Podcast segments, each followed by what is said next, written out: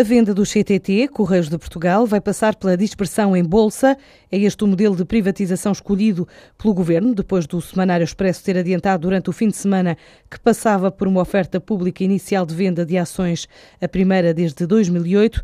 Agora a confirmação: os CTT vão ser privatizados este ano. De acordo com o Diário Económico, o Grupo Rangel aliou-se ao Montepio para uma solução nacional para os CTT. Na corrida estão ainda Paulo Fernandes, a Urbanos, o Fundo Apax, além dos Correios do Brasil. A Abaco foi considerada a primeira imobiliária portuguesa da rede Remax pelo valor de volume de faturação alcançado já este ano.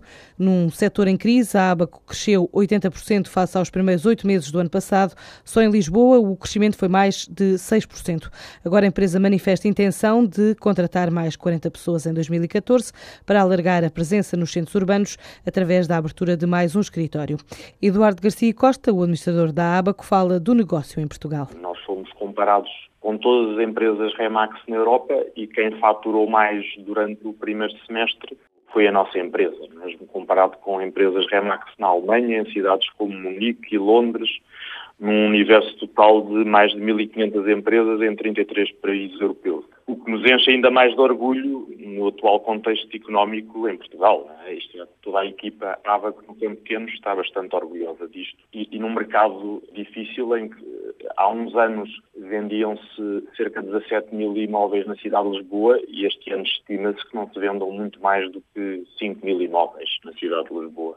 Estamos a conseguir crescer 80% da nossa faturação em relação uh, ao mesmo período do ano passado. E, portanto, vamos terminar o ano praticamente com um crescimento de 70%. Temos uma cota de mercado na cidade de Lisboa de 6%. Em 2012, então, a ABAC faturou 1,8 milhões de euros. Este ano estima fechar com um volume de negócios na ordem dos 3 milhões, uma vez que no final de setembro já crescia para os 2,2 milhões de euros. Manaus e Belém são os novos destinos da TAP. A companhia portuguesa vai iniciar os voos para estas cidades do norte do Brasil a partir de junho do próximo ano e aumenta assim para 12 o número de destinos servidos em território brasileiro. A operação vai ter três frequências semanais, à terça, sexta e domingo, e é realizada com voos circulares numa região que possui um grande potencial turístico e uma oferta de voos internacionais que é reduzida. A captação de tráfego direto entre o norte do Brasil e a Europa vai ainda permitir a libertação de lugares noutras rotas operadas pela TAP em território brasileiro que apresentam já alguma escassez da oferta face à elevada procura.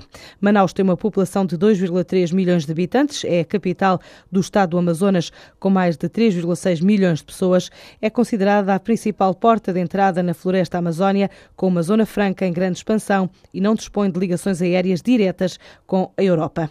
Belém é a capital do estado do Pará, que tem uma população total de 7,8 milhões de habitantes, dos quais 2,25 se concentram na capital. É considerado um importante destino do ecoturismo e também uma das portas para a Amazónia, não dispõe de qualquer ligação aérea ao continente europeu. A Renova quer reforçar a presença no mercado canadiano, onde assume que foi a primeira marca a colocar papel higiênico com cores no mercado do Canadá. Hoje participa na chamada Nuit Blanche, em Toronto, um evento de arte contemporânea, onde pretende dar a conhecer a marca para mais de um milhão de visitantes esperados. A empresa exporta para mais de 50 países, avisa que não tem, por enquanto, em vista o mercado dos Estados Unidos, apenas o Canadá, onde em 2014 prevê lançar uma linha de produtos.